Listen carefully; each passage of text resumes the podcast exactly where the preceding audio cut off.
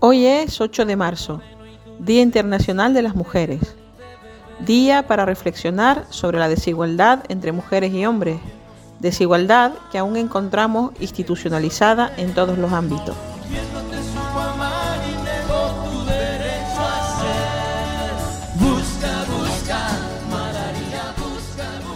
Un día como hoy queremos recordar y redignificar a los cientos de miles de mujeres que fueron acusadas y condenadas a muerte por brujas. ¿De qué se les acusaba? ¿Qué actos habían cometido para que se les llamara brujas? Fueron mujeres que no entraban dentro del estereotipo de mujer, madre y ama de casa, curanderas, parteras, prostitutas, viudas, mujeres sabias a las que el ser independiente les costó la vida.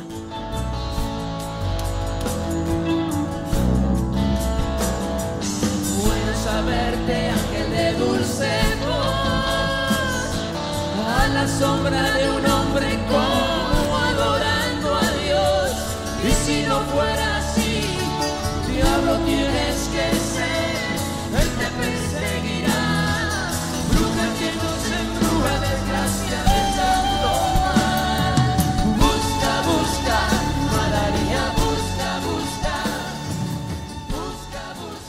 Entre los siglos XV y XVIII se produjo la Casa de Brujas, un feminicidio institucionalizado en la que cientos de miles de mujeres fueron quemadas en la hoguera, ahorcadas, torturadas.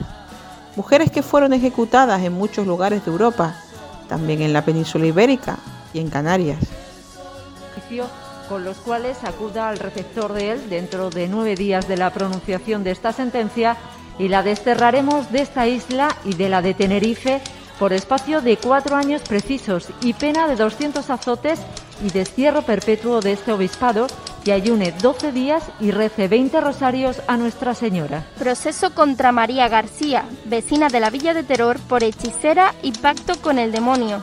Canarias 1607. A día de hoy no hemos logrado desenterrar y eliminar por completo las creencias heredadas de estas épocas, creencias que se siguen repitiendo y que señalan a las mujeres como sujetos de segunda clase. Viva el 8 de marzo en nombre de todas aquellas mujeres a las que se les arrebató la vida por ser mujeres libres y transgresoras.